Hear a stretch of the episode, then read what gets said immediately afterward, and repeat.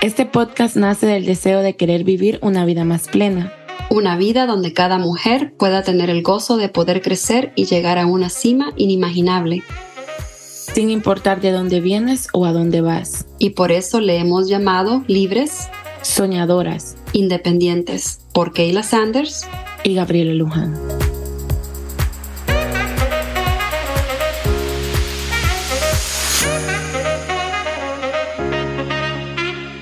Hola, hola chicos, bienvenidos a un nuevo episodio. Feliz de tenerlos, feliz de que nos estén escuchando una vez más. Aquí está Gabriela hablándoles, muy feliz. Y Keila también. Hola, hola Keila.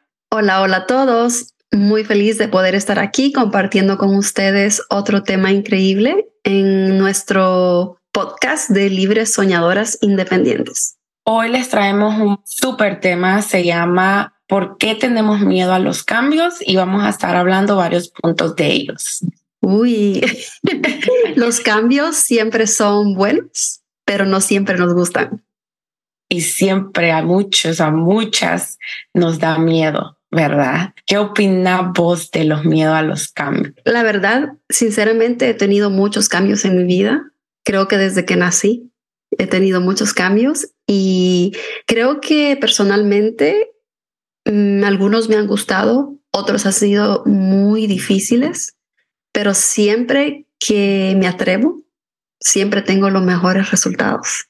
Entonces he aprendido que el miedo es muy normal y que si no lo tenemos, entonces no estamos haciendo algo bueno, pero que debemos de encontrar esa fuerza dentro de nosotros mismos y atrevernos por cumplir nuestros sueños y lograr lo que queremos. Y tengo muchos ejemplos que darles, pero para vos, Gaby, ¿qué tal con los cambios? ¿Te gustan o no te gustan? Pues fíjate que soy una persona que soy mixta, me considero mixta, porque he tenido muchos cambios en mi vida, muchísimos cambios en mi vida. He tenido, pero, pero, vamos a decir, pero, pero los hago con miedo, pero los hago. Eso es bueno. Si no, no serías valiente. Dicen que la valentía no es, no es el que no tiene miedo. El valiente es el que tiene miedo y lo hace.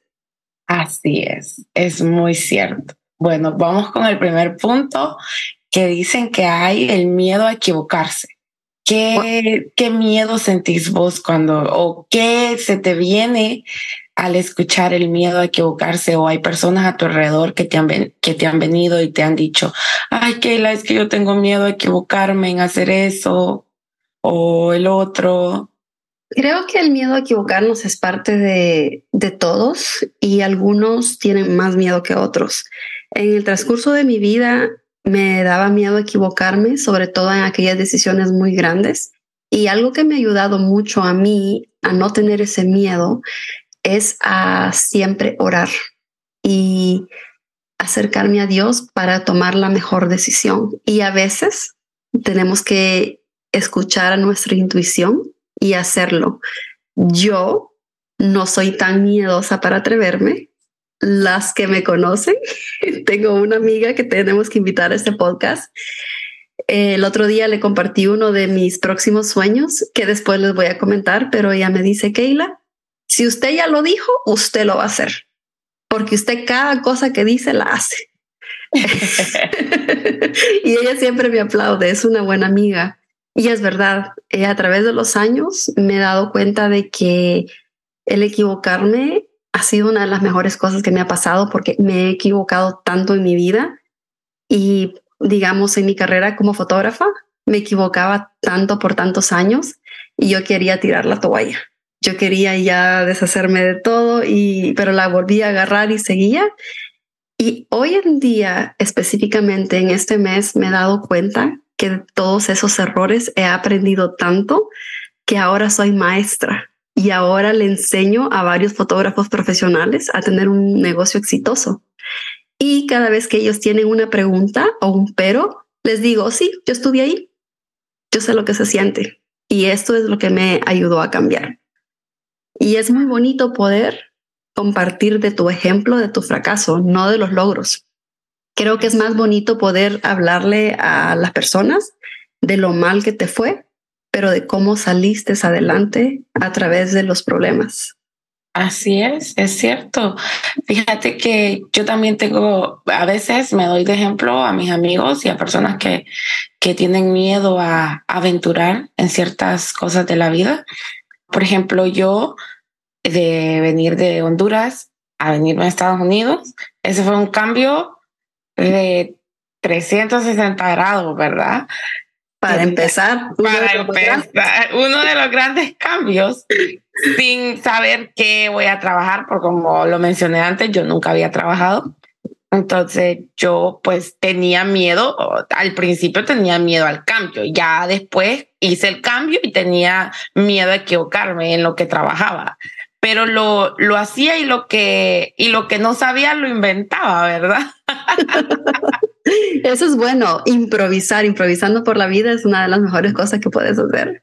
Sí, y otra de las cosas que tampoco he tenido miedo, bueno, he tenido miedo al cambio, pero de los cambios conllevan varias cosas, ¿verdad? Que el, el que dirán, eso sí nunca me ha importado y creo que también por eso he hecho cambios en mi vida porque eso me ha impulsado. Hay mucha gente también que por el miedo a equivocarse, el miedo al que dirán, ay, no lo voy a hacer porque si tengo miedo a equivocarme o si no después van a decir de mí que van a juzgarme o me van a decir te lo dije. ¿Verdad? O, o, se rían de uno porque uno lo intentó, uno lo, lo hizo, te lo dije, ay, o, miran esa voz, qué, qué bruta, que aquí, que allá, me explico. Entonces hay mucha gente que tiene ese miedo y, al que dirán, yo no lo he tenido. Yo he pasado por mucho trabajo y no me da pena. nunca, y, lo digo porque no me da miedo al que dirán, sino que lo digo con orgullo porque por eso estoy donde estoy. En mi vida he llegado lejos a los 21 años que me, me independicé totalmente, porque fue hasta los 21, no porque quería, ¿verdad? Porque, me, porque la vida me llevó ahí. Por ejemplo, Gaby, algo que yo admiro mucho de vos es que viniste de una vida bastante cómoda de Honduras y luego te tocó vender agua en los semáforos. Y yo creo que habla mucho de tu persona y de tu fortaleza en al haber hecho algo así sin importar el qué dirán. Así es. Porque muchas personas, siento que me he tropezado con muchas personas que les daría vergüenza decir, yo lavé platos, yo limpié baños, yo hice esto. Eh, tal vez porque hoy en día tienen una posición mejor, gracias a Dios, que les fue muy bien, porque creo que todos tenemos que pasar por niveles y empezar desde abajo. Y a mí me admira mucho que no tenés vergüenza de, de decir yo vendí agua a los semáforos y me iba súper bien. Sí, fíjate que siempre lo he dicho, yo vendía en un semáforo en, en el Bronx, eh, por cierto, en Nueva York, y hacían dinero cash limpio, ¿verdad? Como decimos aquí, que es mucho mejor. Eh, y no me da pena porque bueno, y hay gente que le da pena también porque lo ven como mal, porque recordad que en nuestro país o de la cultura en la que venimos, el, el que es jardinero, el que te limpia la casa, el que lava plato, el que es albañil o hace construcción, como quieran llamarle, se ve mal. Es alguien de abajo, cuando en realidad cada quien tiene su... Lo suyo lo suyo, exacto. Cada quien tiene lo suyo en, desarrollarse en la vida. No todos les gusta el estudio. Así es. Si no hubieran gente que pudiera construir, te imaginas, eso conlleva mucha inteligencia. Ahora que yo estoy en la construcción, lo puedo ver. Oíme, esas personas que construyen y no, no tienen, muchos no tienen un título universitario. Sí y ganan muy bien, ganan mejor que un doctor en nuestro país. Fíjate que, perdón, sí, tienes toda la razón. Este, ah, hubo un tiempo donde yo me sentía menos y era porque no tenía un título universitario, porque cuando yo me vine de Honduras, mi sueño era poder venir a este país y educarme. Mi mamá se educó, mi papá era educado, aunque no me crié con ellos porque no estaban presentes en mi vida, pero para mí eran un ejemplo a seguir. Entonces mi sueño desde pequeña siempre fue estudiar. estudiar. Fue algo, fue algo que me hizo sentir menos por muchos años, donde yo me sentía que no había logrado mis sueños. Y hoy en día entiendo muchas de las razones porque esa no era la vida que me tocaba. Eso no era para mí. O sea, no digo que todavía no sigo estudiando, yo leo bastante, yo me educo, me autoeduco, soy autodidacta, he aprendido muchísimo de la fotografía a través de libros y videos. Y gracias. vas a cursos, vas a, también te vas a preparar. Voy a, talleres, voy a talleres a prepararme y aunque no tengo una educación oficial con un título en la pared, me siento una mujer súper exitosa y aunque todavía no he podido llegar donde quiero, pero yo soy feliz aquí donde estoy, en el progreso. Y he pasado por, por varias cosas en mi vida y también así como vos, eh, cuando yo inicié en Estados Unidos, mi primer trabajo era de niñera, cuidaba a dos niñas. Y luego cuando pude agarrar un permiso de trabajo, me fui a trabajar a Bojangles, una, un, un restaurante de comida rápida, y yo empacaba comida. Este, y me ponía mi gorrita y mi camiseta de, de Bojangles y yo empacaba la comida y eh, me dieron pilas en el trabajo y como era bilingüe, ya me había graduado de high school, me pusieron rapidito a la caja. Ah, este, y hubo mucha envidia entre los trabajadores y dijeron que yo me estaba metiendo con, con el gerente para que me pusieran en la caja. Nada que ver. Pero yo estaba muy orgullosa de mí misma y hasta me preguntó el jefe, eh, Keila, ¿tú conoces a gente pilas así como tú que quiere trabajar acá? Y yo no, no conozco a nadie. Y también limpié la casa de alguien de la iglesia y eso me daba dinero a mí, ya que no tenía un trabajo y bueno, vivía con mis tías y iba a high school, pero yo iba de vez en cuando a limpiar la casa. Y muchos jóvenes, por ejemplo, en la iglesia donde yo iba, Muchos jóvenes eran americanos y no tenían que hacer lo que yo tenía que hacer, pero la vida que a mí me tocó era muy diferente. Entonces también limpié oficinas y yo creo que cada parte de la vida te va llevando creciendo y no es para todos. Eh, también llegué a trabajar en un hospital como asistente de enfermería y, la, y quería ser enfermera según yo, pero luego no me gustó el ambiente en el trabajo, pero lo que yo he visto a través de mi vida y a través de la vida de muchas de mis amigas es que pasamos por un crecimiento donde tenés que comenzar desde abajo, sobre todo siendo inmigrantes. Algo que yo soy, estoy muy orgullosa de decir que soy inmigrante y por muchos años fui una inmigrante indocumentada. Me vine aquí sin papeles, soy mojada, fui mojada, seré mojada. Y eso es algo que nunca más, se, un título y una parte de mí que jamás se irá. Aprendí a través de los golpes de la vida. Y aunque me ha importado mucho a veces el qué dirán, eh, me ha ayudado mucho que siempre yo he tratado de estar en una burbujita. Eh, automáticamente yo siempre he tratado de, de, cumplir mis sueños dentro de lo que cabe y nunca le pido permiso a la, a la izquierda. Como mi abuela, que la mano izquierda nunca sepa lo que hace la derecha. Entonces, eso es lo que yo he hecho en mi vida. Y aunque sí me importa, porque cuando alguien habla mal de mí o me vienen con un chisme, yo me siento mal y mi corazón se hace chiquito. Pero nunca me ha detenido a hacer lo que a mí me gusta. Nunca he tenido vergüenza y para mí cada etapa de mi vida me ha transformado muchísimo, la verdad. Fíjate que hablando de eso, de, de, de de que nunca te importe el que dirán, es algo que a mí al principio que yo migré me dolía mucho porque yo antes estudiaba, ¿verdad? Estaba en la universidad y pues era una niña de papi y mami, no trabajaba. Y el venir aquí y es, a veces estar allí vendiendo agua o la gente no sabía la capacidad que yo tenía. Y porque hay gente que te, em, te, te, trata mal. No puedo decir que siempre fue bonito. Hay gente que siempre te ve de menos o qué sé yo, o cualquier cosa que pasaba mala. Yo, yo decía, puchica, ¿qué hago aquí? ¿Para que no voy y termino la universidad?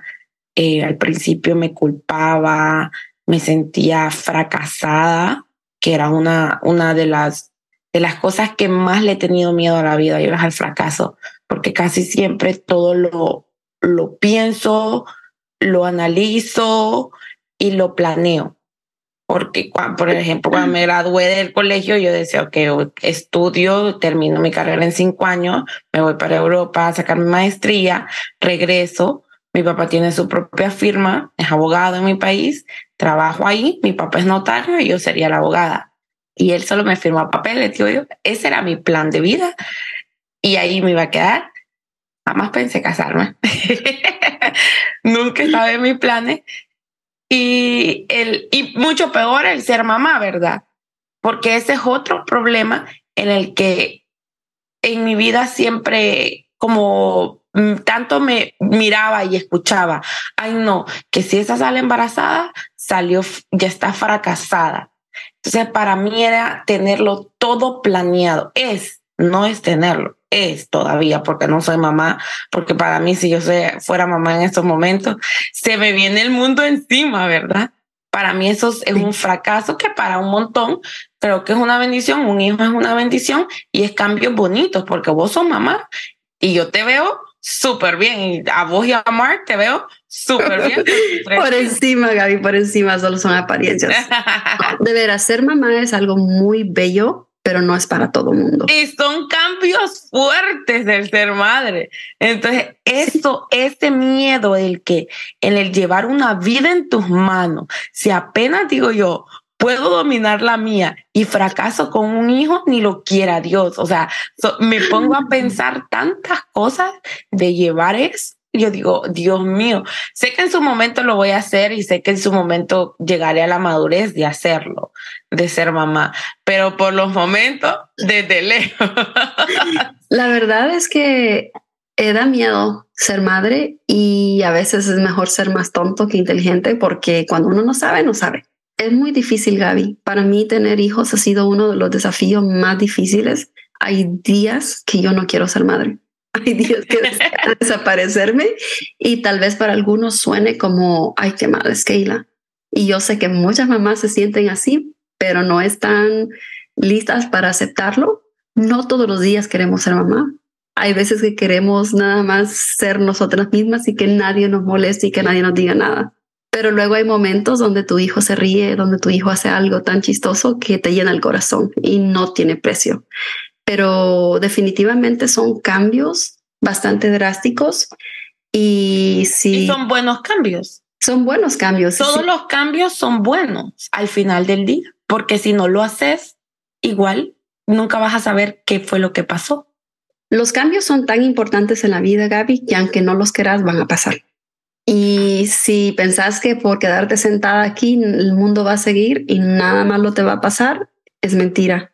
Venimos a esta tierra a crecer, a experimentar y cada cambio nos va a llevar a tener conocimiento bueno. Bueno, y también yo creo que el miedo a los cambios, este, aparte de lo que dirán y el fracaso, es a lo desconocido, no saber qué va a pasar. No sé si alguna vez has tenido ese, ese sentimiento de que no sé qué voy no sé qué va a pasar en mi vida, no sé cuál va a ser el resultado, porque a veces tenemos un poco de miedo y nos vamos, pero el miedo más grande es que no sabemos las consecuencias de las acciones.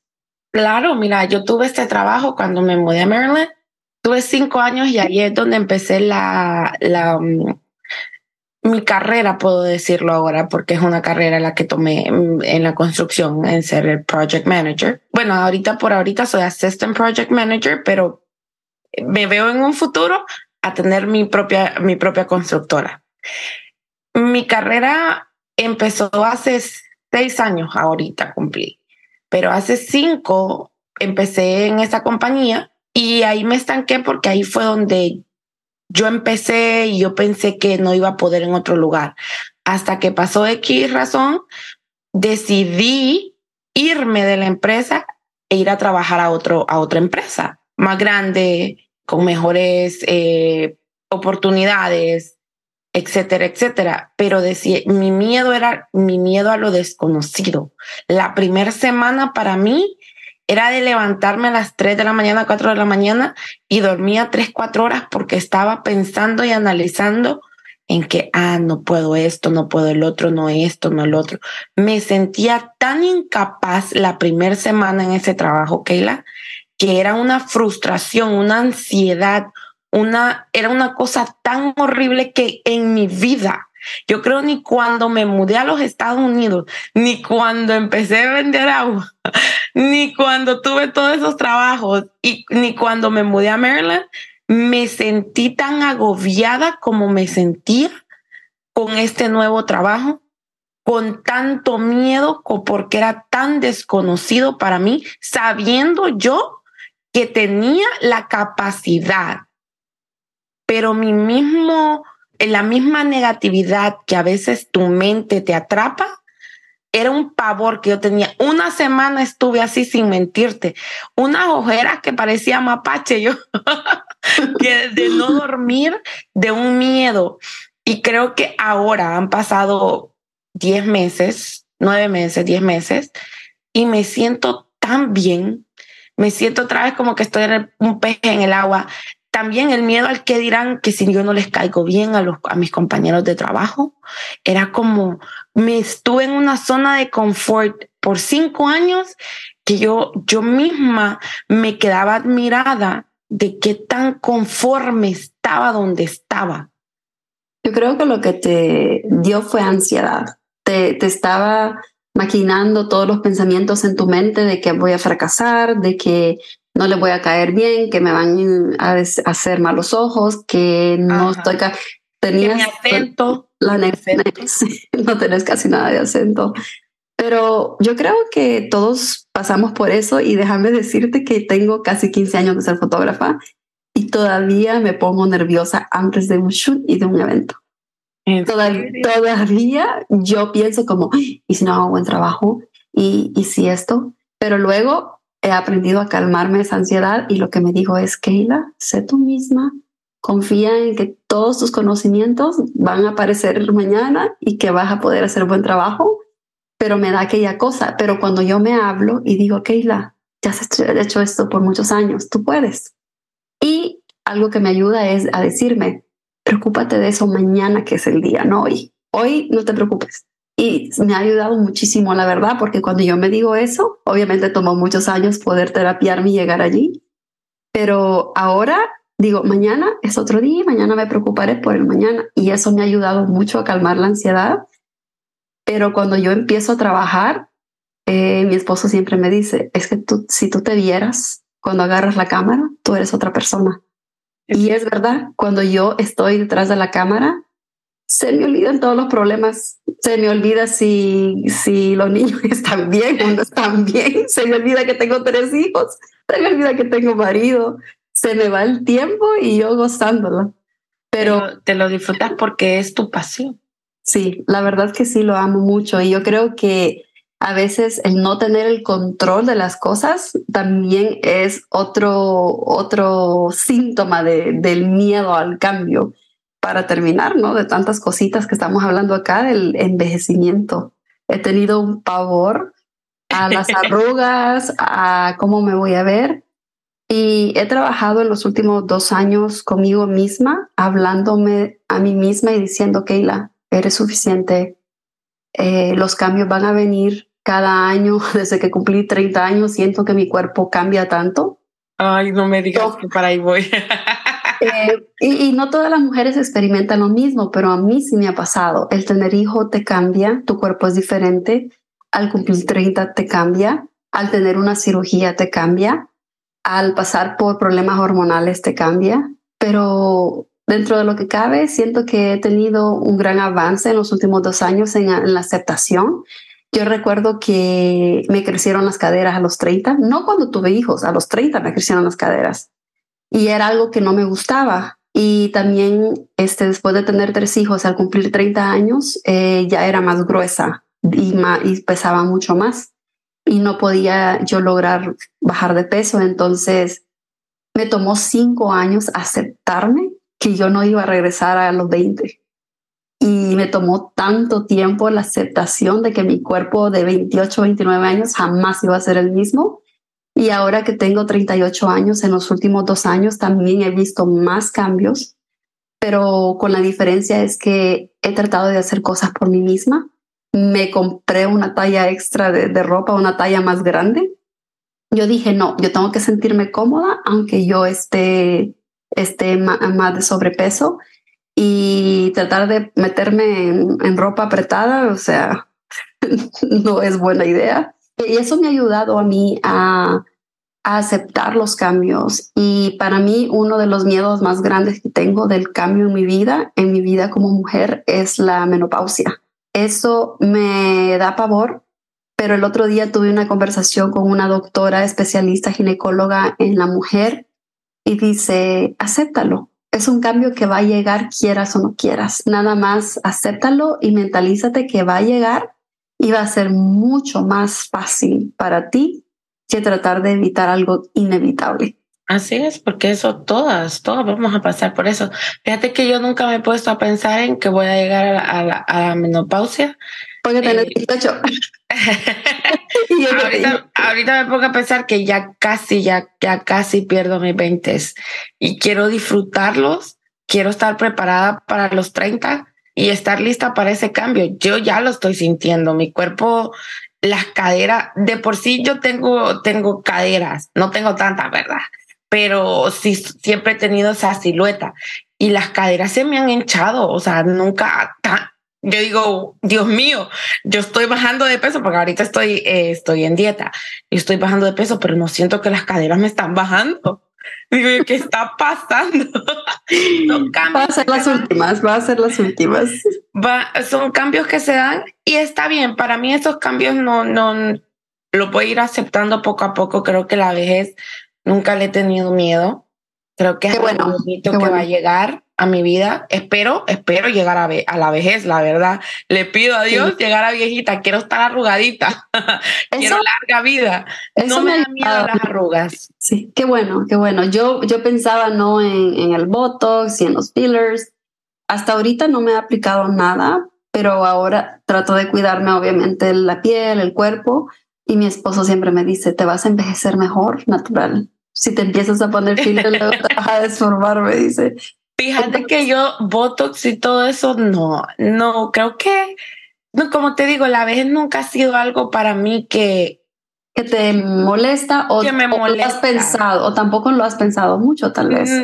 No, ahora, ahora que vengo, que ya estoy entrando casi a mis 30, Ahí sí que pues, estoy empezando a analizar lo que me preocupa. Quiero y tener es dinero para la vez, estar preparada para, para la vez, para disfrutar la vida. Esos cambios pues se van a dar. La, la tierra tiene cambios y y cada cambio es para mejor. Por ejemplo, cuando está el invierno es bello y, y después vienen las flores y se escucha que bello los animales y, lo, y, y todo florece. Y creo que el ser humano deberíamos de tomar las cosas así. Todo cambio es para bien, es para renacer. Porque hasta la tierra renace, la, el, la noche y el día. Por eso creo que Dios nos regaló la noche y el día para hacer nuevos comienzos todos los días la vejez es, es algo de, de, de etapas. Sí. Y creo que la, vos, vos te ves a tus 30, mujer 35, que vos decís que vas a, los 40 y te ves hermosa. Gracias, Gaby. creo que te ves muchísimo mejor que cuando estabas en tu, en tu en los 20, 21, 22, ¿verdad? Yo me siento mucho mejor que en mis 20. y creo que también, perdón, los la etapa de los 20, de los 21 para abajo, de los 25 para abajo, es una etapa muy difícil para el ser humano, porque todavía estás en, en you trying to figure it out. Tratando de ver dónde encajas, porque no sos teenager, pero tampoco sos adulta, adulta. Exacto, estás tratando de que, ay no, esto no me gusta, esto sí me gusta, viendo, haciendo cambios haciendo cambios. Me gusta mucho lo que dijiste sobre em, aceptar la vejez y, y, ser, llegar a viejo es un privilegio. Y la verdad, lo he tomado así y yo digo, wow, será un privilegio para mí llegar a ser abuela, llegar a ser bisabuela. Eso creo que es un privilegio que Dios te regala, que no todos tienen en la vida. Y siento que a veces por traumas o por muchas enseñanzas que recibimos desde que, nace, desde que nacemos, hemos, eh, nos hemos construido en personas que le tenemos mucho miedo a enfrentar la vida, porque desde chiquito te dicen, eh, no vayas a quebrar el plato, tenés que sacar 100 en tu examen, tenés que hacer todo bien, eh, no te puedes equivocar porque ahí está la semejante regañada o el chilío o la chancleta.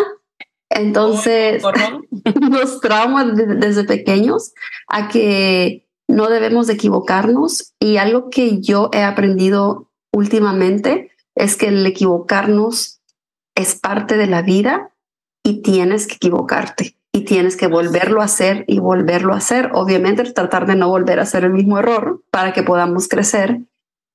Pero equivocarse es perfecto, es parte de la vida y es parte de nuestro conocimiento. Así es, es parte de, de equivocarte y de, perdón, de la vida. Equivocarse es parte de la vida, es normal. Creo que mientras tengamos las ganas de volver a levantarnos, fíjate que mi mamá, eso sí, yo creo que mi mamá es una persona que a mí me ha dado en ese aspecto fortaleza. Ella siempre ha dicho, de una u otra manera se sale adelante y si te equivocas, te levantas. Porque ha sido una mujer que ha sufrido mucho. De cierta manera ha sufrido mucho. Y, por ejemplo, el, el, divorcio de mis padres, el ella haberse mudado de un país y volver a empezar de cero, y que ha sido una mujer trabajadora, porque nos a mí me ha enseñado ella el trabajo, yo le he visto trabajar y ella me enseñaba como de hay que ser persistente, Gabriela. Eh, el, el, si uno se cae hay que volverse a levantar y no tener miedo. De como sea, se sale adelante. Creo que muchas personas por miedo a, a, estar en lo mismo, es por miedo a los cambios, se mantienen en lo mismo con una misma pareja que te abusa, que, o un novio que, que, que, no te trata bien, que te menosprecia, que te hace sentir fea, que, que pensás que ese es el único tren de tu vida y que ya no va a haber otro y que ese es el último vagón hay mujeres que a los 35 años, no, yo ya estoy vieja, ya nadie se va a fijar en mí y mejor me quedo con este. Sí. Y, y, permiten los, los, los, maltratos por, y, y permiten muchas cosas por miedo a los cambios. No, la vida, la vida, mientras tengas vida, tenés esperanza. Mientras tengas vida, mientras se tiene vida, se tienen nuevos comienzos. Quiero que la gente sepa de que, que a veces los cambios son necesarios. La vida te va a enseñar una y otra vez, de una u otra manera, a que lo hagas de la mejor manera, valga la redundancia. La vida te va a enseñar, la vida es la mejor escuela, ¿verdad? Y, y, hacer cambios en ella no está mal. Que sepan que, que hasta, como dije, hasta la Tierra tiene estaciones, son cambios que se dan. La Luna tiene estaciones. La luna tiene cuántas estaciones? ¿Siete? ¿Seis? A saber no, No lo sé. Pero tenés razón, tengo em, varias amistades que están pasando por proceso o han pasado por proceso de divorcio y o, o, tal vez están con una pareja donde me han dicho, ya no estoy enamorada, pero ¿por qué seguís con él? Solamente por la costumbre, por el eh, no querer salir de la zona de confort. Y la cosa es que la vida no siempre funciona tan bien como lo queremos. A veces queremos quedarnos dentro del mismo trabajo. Eh, conozco a alguien que recientemente perdió su trabajo y yo le dije, ¿sabe qué? Estoy segura de que el cambio le va a caer tan bien y estoy segura de que va a encontrar un mejor trabajo. Eh, tengo la amiga, una compañera de trabajo de alguien que conozco me estaba contando la historia de que la corrieron del trabajo por un falso reporte que no era verdad. Y ella ya tenía más de 10 años en el trabajo y con una patada en el trasero así, adiós, no te queremos. No le creyeron a ella, creyeron a la, a la nueva persona. Y cuando me estaba mi amiga contando sobre esto, yo dije, de seguro algo mejor viene para ella porque siempre, siempre las cosas pasan por una razón y eso yo no lo tengo duda. Entonces, para no hacerte el cuento largo, me acaba de dar cuenta que ella encontró un mejor trabajo. Le pagaba cinco dólares más la hora y también mejor horario de trabajo. Wow, qué bueno. Es una, es una bendición y a veces no queremos el cambio, pero Dios nos empuja y nos dice, ¿sabes qué? Ya es hora, ¡pum!, para afuera. Así es, es cierto, es cierto, eso, eso se da, como te digo, la vida viene y te, te, da algunas veces una patada o te da una cachetada y te la vuelve a enseñar y te la vuelve a enseñar. La gente, tenemos, tenemos que estar abiertos al cambio. Sé que a, a veces hay muchas inseguridades, que lo he sentido, lo he vivido en su momento, pero no tenemos que tener miedo. El cambiar Creo que siempre es para mejor. Es para mejor. Yo he pasado por muchos cambios en mi vida, Gaby. Yo soy latina, pero he tenido cambios como me casé con un americano. Eh, no sé si sabes, pero la cultura americana, este, siempre los americanos, los gringos van mudándose del lugar dependiendo de dónde están las mejores oportunidades. Y a mí me, me enseñaron y me crié viviendo en la misma casa hasta los ocho años y a la cuadra de abajo hasta los 16 años y nunca me mudé, porque típicamente de donde nacemos, ahí crecemos, ahí morimos. Y cuando me mudé a Estados Unidos, he tenido varios cambios donde he tenido que mudarme y ninguno de ellos ha sido fácil. Tener que empacar tu apartamento todos los años y mudarte de estado, de ciudad. Esa ha sido mi vida, eso fue mi vida casi 10 años con mi esposo. Y el cambio más grande que yo enfrenté eh, después de unos años de casada fue el mudarme a Honduras. Una de ellas es eh, que toda tu familia no esté de acuerdo con tu cambio porque piensan que es una mala idea. En aquel entonces, estamos hablando de hace 14 años, yo estaba indocumentada, era indocumentada aquí y mi única oportunidad para arreglar los papeles era irme y irme para Honduras, pero con la diferencia es que no sabía cuándo iba a regresar. Entonces, a hoy las cosas son un poco diferentes que hace 14 años. Y yo recuerdo muy bien que mi esposo y yo decidimos no ir. Pensábamos que lo más fácil era quedarnos y esperar que el presidente Bush pasara una ley. Oramos, siempre nos hemos arrodillado para las decisiones muy grandes, oramos y no sentimos paz. Sentimos que algo nos molestaba que algo no estaba bien. Volvimos a orar preguntándole a Dios, que, diciéndole, sentimos que lo correcto es ir a Honduras, aunque nosotros no queríamos, pero estábamos dispuestos a escuchar al Espíritu lo que nos decía. En, en la iglesia siempre me ha enseñado a escuchar al Espíritu y a orar para decisiones pequeñas y grandes y se me inculcó desde que me bauticé en la Iglesia de Jesucristo de los Santos de los Últimos Días a los 15 y eso me ha ayudado a través de mi vida. Cuando Mark y yo tomamos la decisión de ir a Honduras solamente porque Dios nos dijo que teníamos que ir, fue una decisión tan grande, Gaby, que cuando supimos empezamos a chillar como niños. Y cuando le dijimos a mi familia y cuando le dijimos a la abogada, cuando le dijimos a la familia de, de mi esposo, todos no estaban de acuerdo estaban que no, que muy peligroso, que les puede pasar algo. La abogada dijo, esperen, que algo va a pasar, una amnistía. Y para no hacerte el cuento tan largo de esto, decidimos ir a Honduras, nos fuimos, vivimos allá 15 meses. No fuimos solamente con maletas. Yo me fui sin saber cuándo iba a poder regresar a Estados Unidos, pero seguí la intuición y eso siempre me ha llevado a tomar las mejores decisiones, seguir aquella intuición o aquella conciencia o como ustedes le quieran llamar que te dice hazlo. Y muchas cosas hermosas pasaron a través de este viaje. Este, bueno, una de ellas que al final de cuentas llegó a ser una de las más pequeñas fue que agarré residencia. Pero también encontré muchas personas, muchos amigos. Yo, nosotros no sabíamos cómo íbamos a vivir en Honduras. Y luego mi esposo terminó agarrando un trabajo eh, virtual donde él enseñaba clases de español anteriormente, pero se le convirtió en un trabajo de tiempo completo. Fuimos tan bendecidos que mi esposo estaba ganando tres veces más de lo que ganaba en Estados Unidos. Y viviendo en Honduras. Viviendo en Honduras, súper bien. Ahí conocí Cayos Cochinos, ahí conocí Roatán, pero el cambio, Gaby, era tan fuerte que yo empecé, tuve que meterme a terapia porque yo caí en una depresión yo soy de la entrada a Copán y nosotros decidimos mudarnos a Tegucigalpa por la internet porque era mejor en aquel entonces. Y yo me sentía tan sola y yo sentía que yo no estaba en Honduras, yo sentía que estaba en otro país. No conocía a nadie. Lo único que tenía cercano era gente de la iglesia porque la iglesia es lo mismo en todo el mundo, pero no conocía a nadie. Y la verdad estuve seis meses en depresión, no quería salir de la casa y, pero gracias a Dios pude, pude encontrar un psicólogo, mi obispo me, me contactó con un psicólogo y empecé, empecé a recibir terapia y eso me ayudó muchísimo a salir.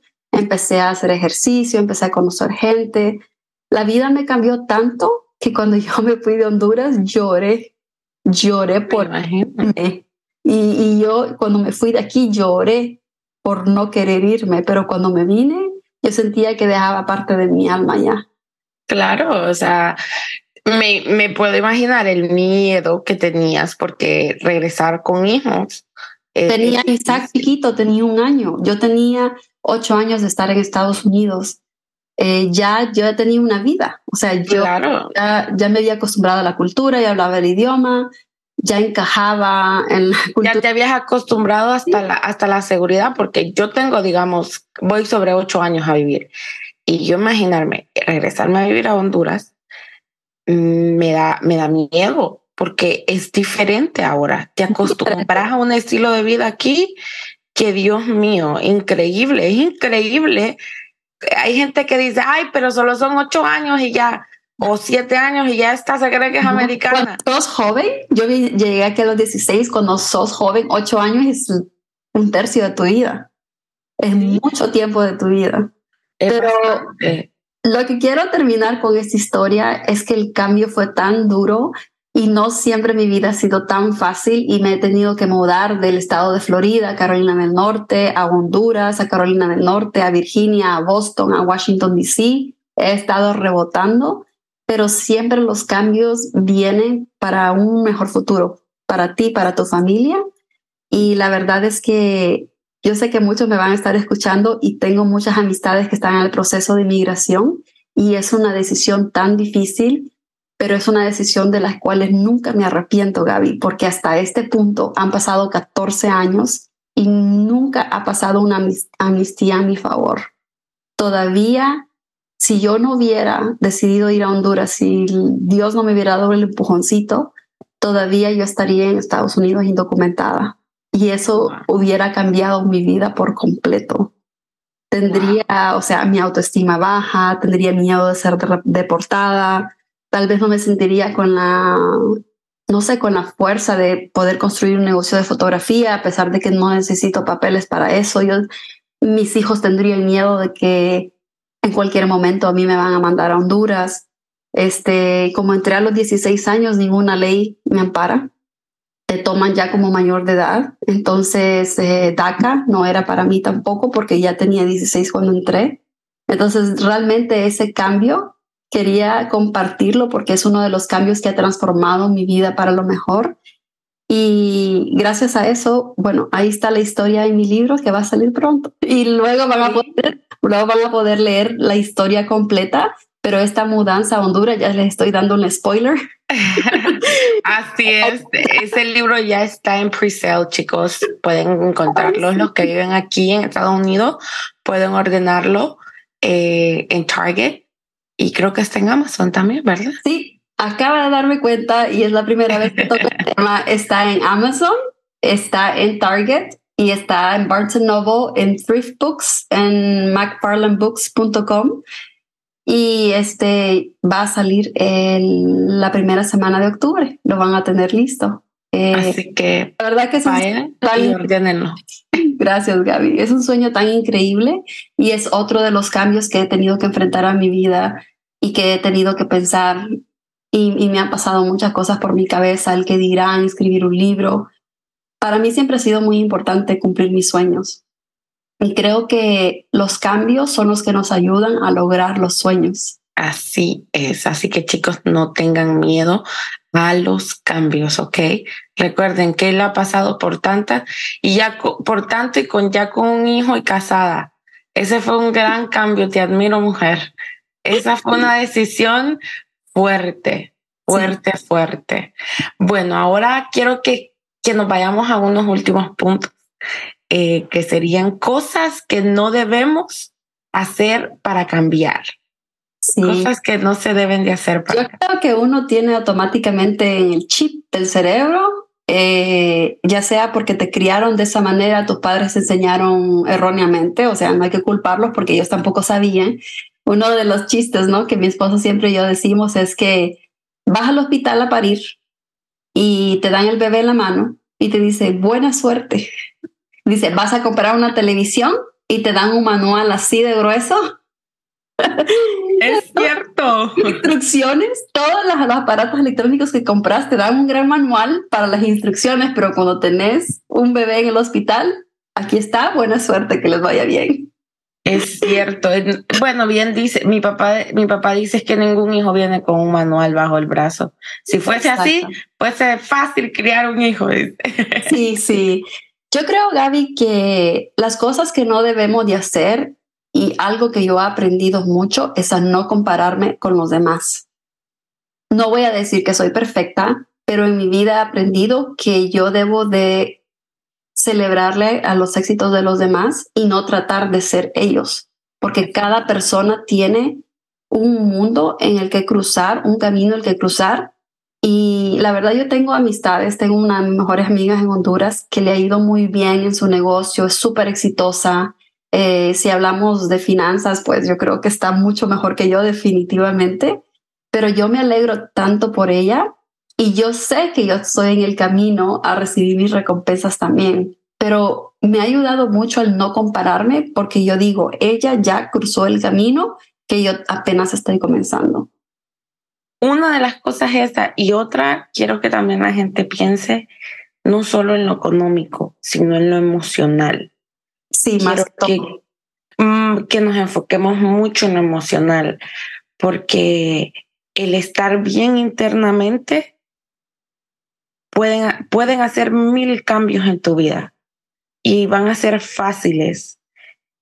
Enfocarnos en que si nos comparemos, comparémonos en, en, en estar felices. Ay, esa persona es feliz. Yo también quiero ser feliz.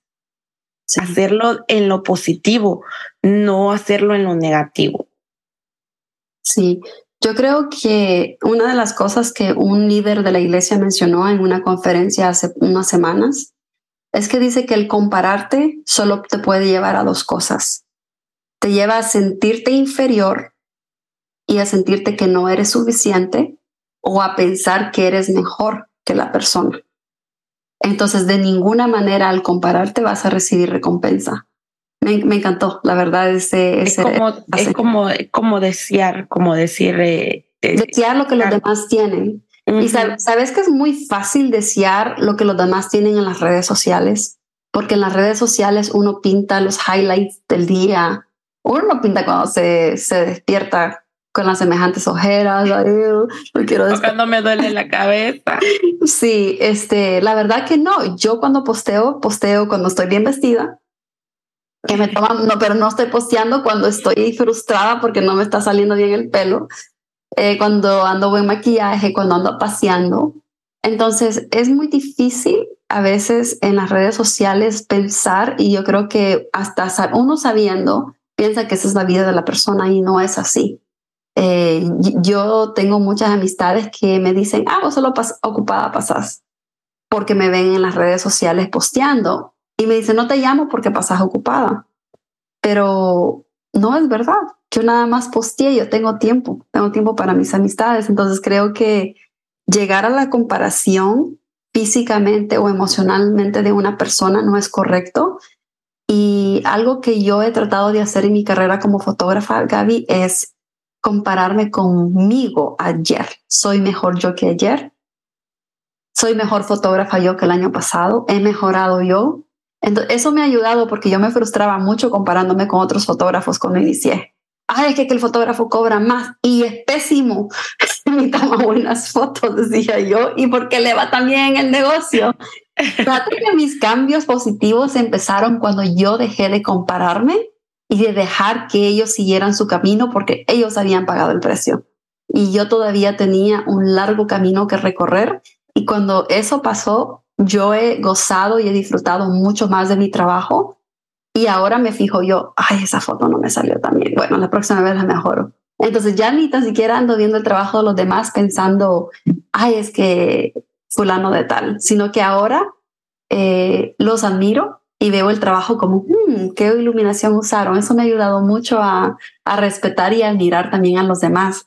Admirar y a corregir, a ver ah. tus propios errores y a corregirlos también. Sí. Y creo que a veces el, el aceptarnos como somos es muy importante.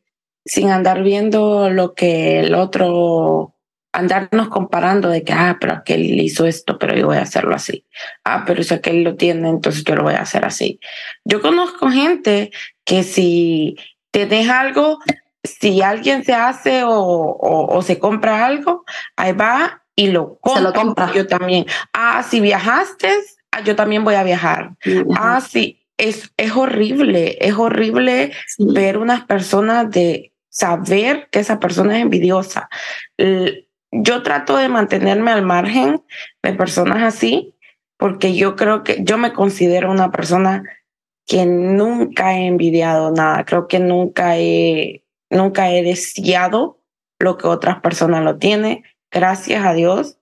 No, no, nunca he llegado a eso, no tengo un corazón, no me considero una persona de un corazón negro, como puedo decirlo. Eso es, eso es muy bueno, Gaby. Me, yo te admiro mucho porque como hablamos en el último episodio, yo como me siento bien, me siento que no haya que cosa como Gaby está tratando de ser como yo, sino que estás tratando de agarrar lo mejor de mí y lo que no, pues no. Eso es muy bonito. Y fíjate que algo que me he dado cuenta trabajando en boudoir, porque también físicamente a veces tratamos de parecernos a lo que el mundo nos dice cómo debemos de ser. Si las chiches grandes están de moda, ahí corremos y vamos a poner las chiches grandes. si tal cosa está de moda y vamos tratando de parecernos todas, cuando en realidad cada persona es tan diferente. Hasta este punto de mi vida jamás le he tomado una foto a alguien que se parece igualito a la otra persona. En ningún sentido se parecen, ni de personalidad. A veces tienen rasgos que se, que se parecen, pero jamás, jamás van a ser iguales. Cada mujer que entra a mi estudio tiene sus piernas diferentes, sus brazos diferentes, su piel diferente, su tono, su color, todo, todo es diferente y ninguna se parece. Y a veces me pregunto yo, ¿por qué todos tratamos de parecernos a, A lo que nos pintan, a los estándares. A los estándares de la sociedad. Y, por, y por eso a veces muchas mujeres se someten a cambios físicos, ¿verdad?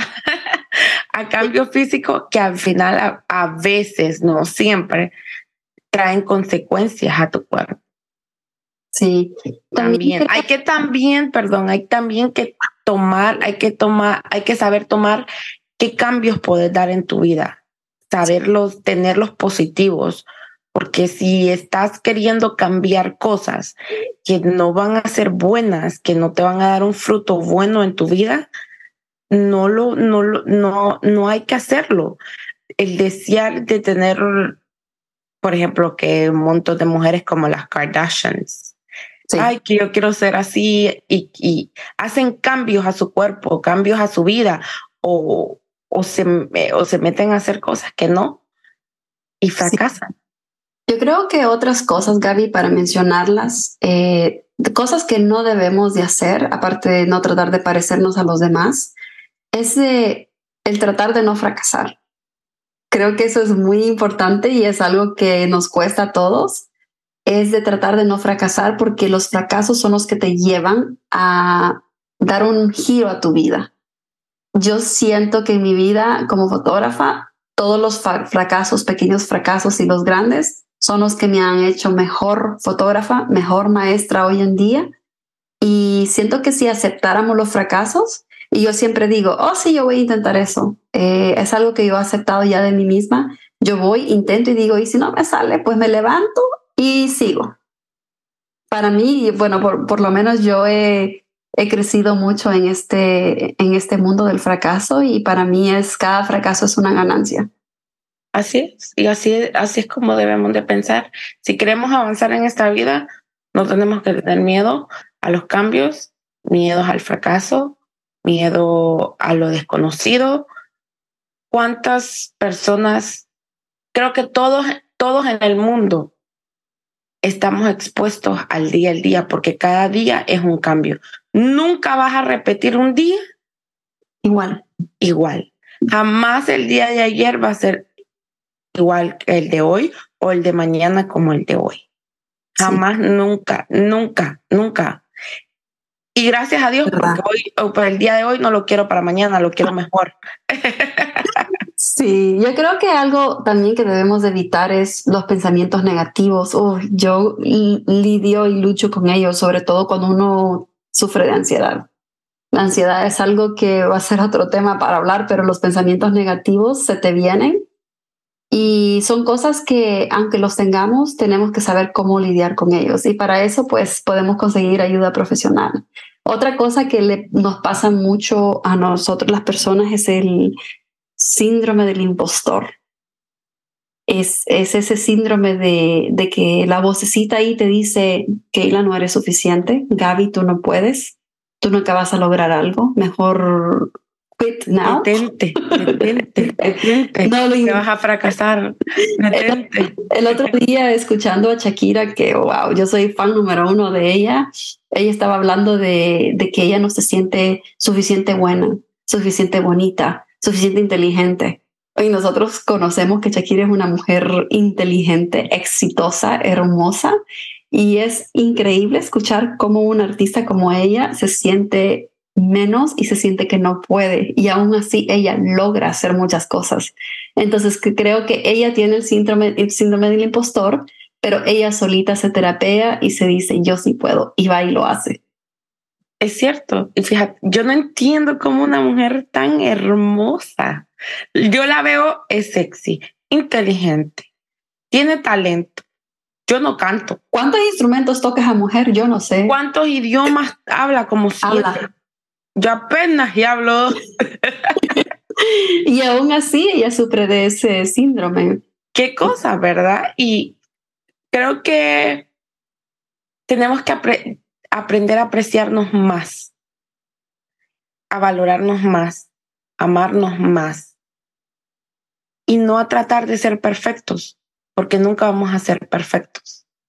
Fíjate que la vez pasada estaba, bueno, creo que fue hoy, estaba viendo un quote, una frase que Steve Jobs eh, escribió y decía, durante los últimos 33 años me he mirado al espejo toda, todas las mañanas y me, y me he preguntado, si hoy fuese el último día de mi vida, ¿querría hacer lo que voy a hacer hoy? O lo que hiciste hoy, me pregunto, y les pregunto a ustedes, quiero que se lo pregunten todos los días, desde ahora hasta vos te lo vas a preguntar. Si hoy fuera mi último día en la tierra, ¿qué haría yo? Wow, qué pregunta. O si este fue tu último día y ahorita tenés dos horas, decir, ya en dos horas vas a morir. Así como viviste este día, ¿está bien? ¿Te feliz? Posiblemente no, pero algo que sí creo que yo haría es ir a abrazar a mis hijos y acurrucarme con ellos y no despegarme de ellos. Creo que eso es lo que voy a hacer hoy antes de dormir. ¿Sí? O sea, y porque vos no sabes si te puedes levantar mañana. Sí. Quiero que todos eh, siempre, siempre tengan en su pensamiento, si hoy fuese el último día y si están escuchando este podcast y es ya en la noche, si ahorita fuese su última noche, ¿estarían feliz con lo que hicieron hoy? Si no es así, hagan un cambio en su vida. Si es su mañana y están escuchando ese podcast, este podcast, si este es su último día, vívanlo como si fuera hagan ese cambio sin miedo. Sí, esa es una buena enseñanza para todos nosotros y creo que muchas de las cosas que debemos de hacer, ya que ya hablamos lo que no debemos, es equivocarnos, equivóquense, tropiécense, cáiganse, ráspense y se levantan y se vuelven a equivocar y se levantan. porque eso es parte de la vida. Es parte. Estén con las personas que quieren, saquen a las personas que no son buenas para ustedes. Vivan su vida como si fuera, dijo Gaby, el último día. Oren, mediten. Lean. Pueden, yo le he pedido a Dios, y esto me pasó hace poco, donde yo le pedí que me quitara las personas que no son buenas para mí. Esa misma semana recibí el mensaje que yo le había pedido a Dios. Era increíble. A veces pensamos en que la oración, porque yo soy pésima para orar, a veces no me acuerdo. y a veces pensamos que solo debemos llorar para las cosas grandes y a veces para las cosas más chiquitas debemos llorar más porque son las cositas que nos afectan más. Y he aprendido que hay que rodearte de las personas que te dan la buena vibra, el positivismo. Sálganse de las relaciones que no son buenas para ustedes, ya sean de pareja o de amigos que son tóxicas. Pídenle mucha guía a Dios, mediten, eh, busca las personas positivas, busca positividad en tu vida. Me he dado cuenta que los días donde yo busco milagros en mi vida los encuentro y cuando no los busco no los encuentro. Y hacer positivos con lo que hablas, porque te voy a decir, las palabras tienen mucho poder. Si declaramos de que nos va a ir mal o de que no, no voy a poder, no lo vas a hacer porque te lo estás autometiendo en tu cabeza, no, no puedo, no, no puedo, no, no puedo, no va a salir mal, no, lo estás diciendo con tu boca, lo estás confesando con tu boca, pero si sos positivo y decís, sí puedo, yo voy a poder, yo puedo, yo puedo, yo puedo, lo vas a lograr, lo vas a lograr porque yo soy una persona de que cuando quiero algo y quiero algo de verdad, que lo pido con mi corazón y obviamente eh, para los que son religiosos y creen en Dios, tengo mucha fe y lo confieso con mi boca. Digo, sí, sí puedo, sí lo voy a hacer, lo veo. Yo también veo las cosas. Cuando es espiritual, hay gente que cree mucho en lo espiritual llama a lo positivo que te va a venir a tu vida y ve, mírate, mírate allí. Yo me veo ya donde yo quiero en cinco años. Escribirlo, escribe tus tus cambios, tus metas, las cosas buenas que quieras. Escríbela todos los días, confésalo. Sé positivo en tu vida vos mismo para que puedan haber cambios en tu vida bonitos. Sí, yo creo que los cambios son tan buenos y son tan importantes que estoy segura que todos los que están escuchando tienen sueños, tienen sueños grandes que cumplir, tal vez no tan grandes para el mundo, pero grandes para ustedes. Y esos cambios son los que lo van a llevar a poder cumplir esos sueños. Y nunca se rindan. Estaba escuchando hoy a una, un video en YouTube no recuerdo el nombre de la señora, pero me encantó y quiero comprar su libro. Luego se los voy a, se los voy a recomendar. Este dice que tienes que hacer lo que es importante para ti, porque si no lo haces, toda tu vida vas a estar con el pensamiento de que nunca lo hiciste y vas a llegar a la vejez y vas a sentir aquí y aquel pensamiento te va a venir de que nunca lo lograste ya sea un sueño que tuvieron de niño, un sueño que están teniendo ahora, es importante ir y cumplir con los sueños. Ya que me dijiste, fíjate que me inspiraste a que tengo que ir a Disney. no he ido a Disney y tengo, ese es un sueño frustrado de mi niñez. Voy a ir a Disney. Necesito ir a Disney. bueno, yo tengo otro viaje por ahí, luego les cuento y luego me van a ver en las redes sociales, pero hay algunos lugares que yo también he querido viajar, me encanta viajar y han habido muchas cosas que he tenido que hacer para poder lograr mis sueños. No es fácil. yo sé que nosotros estamos hablando como tal vez suene como si los cambios son fáciles. Es muy difícil. Es algo que, que si te juntas con las personas equivocadas, esas personas no van a ser un apoyo. Apóyate de las personas que son positivas, como dijo Gaby, del positivismo, porque esas personas te van a decir, sí, sí, yo, sí, tú puedes, tú lo puedes hacer.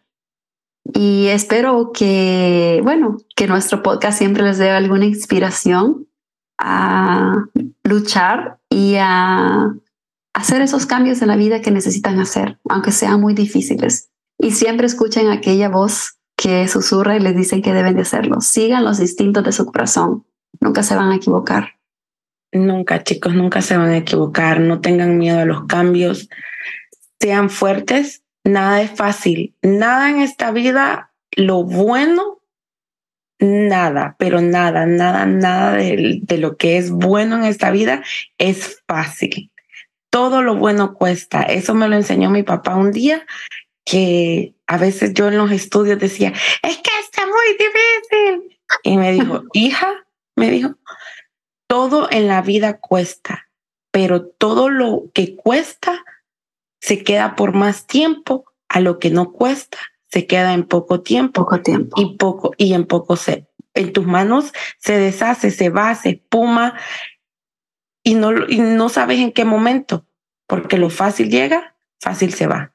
Sí. Entonces, así que si, si ese cambio cuesta, háganlo. Es porque es bueno. Es porque es bueno. Recuerden, es bueno y espero que este podcast les haya gustado, que les ayude de mucho.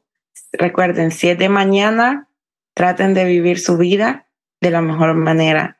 Si es de noche que lo están escuchando, traten de, de hacer ese pequeño cambio para el siguiente día o esa misma noche vayan donde un familiar o donde sea o hacer ese cambio es en, en ese mismo instante. Los espero en el próximo episodio, que hayan disfrutado. Espero que se lo hayan disfrutado así como nosotros nos lo disfrutamos. Sí, siempre pensando en ustedes, en los temas, así que no podemos esperar compartir más. Tenemos muchas ideas. Espero que sigan adelante y que sigan ese llamado de su corazón que les diga que el cambio es ahora. Chao, chao, chao.